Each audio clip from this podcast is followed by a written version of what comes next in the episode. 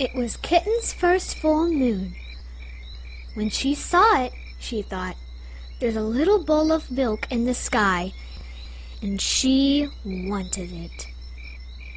So she closed her eyes and stretched her neck and opened her mouth and licked. But Kitten only ended up with a bug on her tongue. Poor Kitten! Still, there was the little bowl of milk just waiting. So she pulled herself together and wiggled her bottom and sprang from the top step of the porch. But Kitten only tumbled, bumping her nose and banging her ear and pinching her tail. Poor Kitten!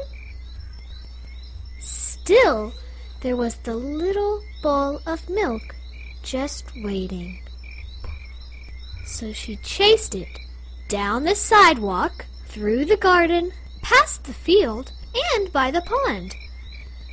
But Kitten never seemed to get closer. Poor Kitten! Still, there was the little bowl of milk, just waiting. So she ran to the tallest tree she could find, and she climbed and climbed and climbed to the very top. But Kitten couldn't reach the bowl of milk, and now she was scared. Poor Kitten! What could she do? Then, in the pond, Kitten saw another bowl of milk, and it was bigger. What a night!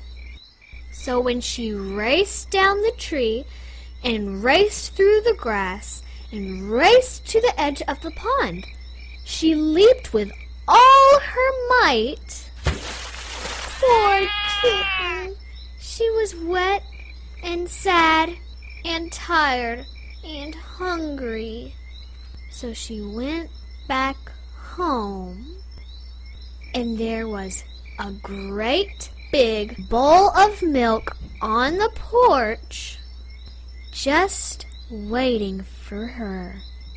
Lucky kitten.